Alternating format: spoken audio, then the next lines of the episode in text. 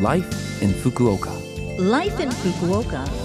Life in Fukuoka. This program is brought to you by Fukuoka City. Good morning. You're joining me, DJ Colleen, for this morning's Life in Fukuoka on Love FM.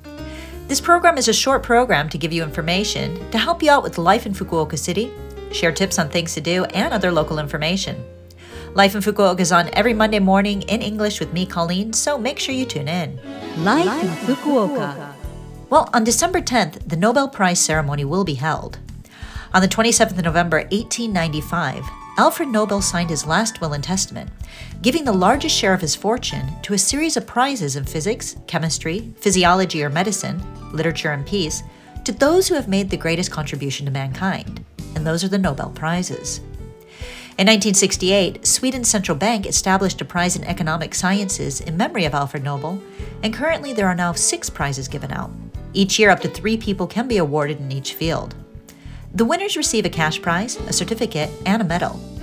This year's Nobel Peace Prize was awarded to a human rights activist from Belarus, a former Soviet republic, and to human rights organizations in Russia and Ukraine, respectively, that have worked for many years to protect the fundamental human rights of citizens and the right to criticize power. Currently, 615 prizes have been awarded to 989 laureates. By country, the United States is in first place, the United Kingdom in second, and Germany in third. In terms of Asian countries other than Japan, India is in first place, followed by China and Taiwan in second place with the same number of entries. Who do you think will be awarded this year? It's something to keep an eye on. Life in Fukuoka. Well, now I have some information from Fukuoka City about World Human Rights Day and Human Rights Week. Human rights refers to the right to live like a human being that each individual has from birth. December 10th is World Human Rights Day, a day to think about human rights not only in Japan but also in other parts of the world. December 4th to 10th is Human Rights Week, and Fukuoka City also observes Respect for Human Rights Week, which aims to make Fukuoka City a better place to live, where human rights are respected and there is no discrimination. While you are irreplaceable, others are also irreplaceable. This is an important week to know that each of us is important. In order to realize a society where no one is left behind, as stated in the SDGs, it's important to eliminate discrimination and prejudice against women, children, the elderly, foreigners, and people with disabilities, and to respect each other's human rights. It's a good time to reflect upon what compassion and irreplaceable life means.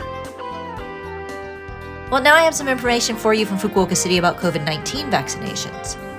Fukuoka City has been working toward making sure everyone who hopes to be vaccinated can do so with peace of mind. In Fukuoka City, vaccination tickets for the Omicron variant for those who will receive their third, fourth, or fifth doses of the vaccine are being sent out. The vaccination for the Omicron variant will be limited to one time per person. Vaccination vouchers are being sent out to those who were vaccinated at least three months before. When the inoculation coupon arrives, please visit the reservation site or call the vaccine call center to make a reservation. Please wait until that coupon does arrive. If you haven't received that coupon, please phone the call center to have it issued again. People who have recently relocated to Fukuoka City from overseas and who hope to get vaccinated need to fill out an application to receive the inoculation tickets. For questions regarding vaccinations, to make a reservation, or to apply for the inoculation ticket, you can call 092 260 8405. Again, that number is 092 260 8405. Calls will be taken between 8:30 a.m. and 5:30 p.m. every day. Seven languages are available at that number including English, Chinese, and Korean. Also, as winter approaches, the spread of influenza or the flu always becomes more prevalent. And with COVID spreading at the same time, it is possible to get sick with both. To reduce the risk of ending up with a bad case of the flu, getting an influenza vaccination is strongly recommended. In fact, both the COVID vaccine and influenza vaccine can be given at the same time if that is something you're worried about. Life in Fukuoka. Well, that's it for Life in Fukuoka today. I hope the information I shared with you today was helpful. And if you want to listen to this program again, you can as a podcast, and you can see the contents of what was said here today if you go to the Love FM website and look up this program's page. Also, send me a message when you have the time. What tips do you have for staying warm and cozy this winter? Again, you can email me at 761 at lovefm.co.jp. That's 761 at lovefm.co.jp.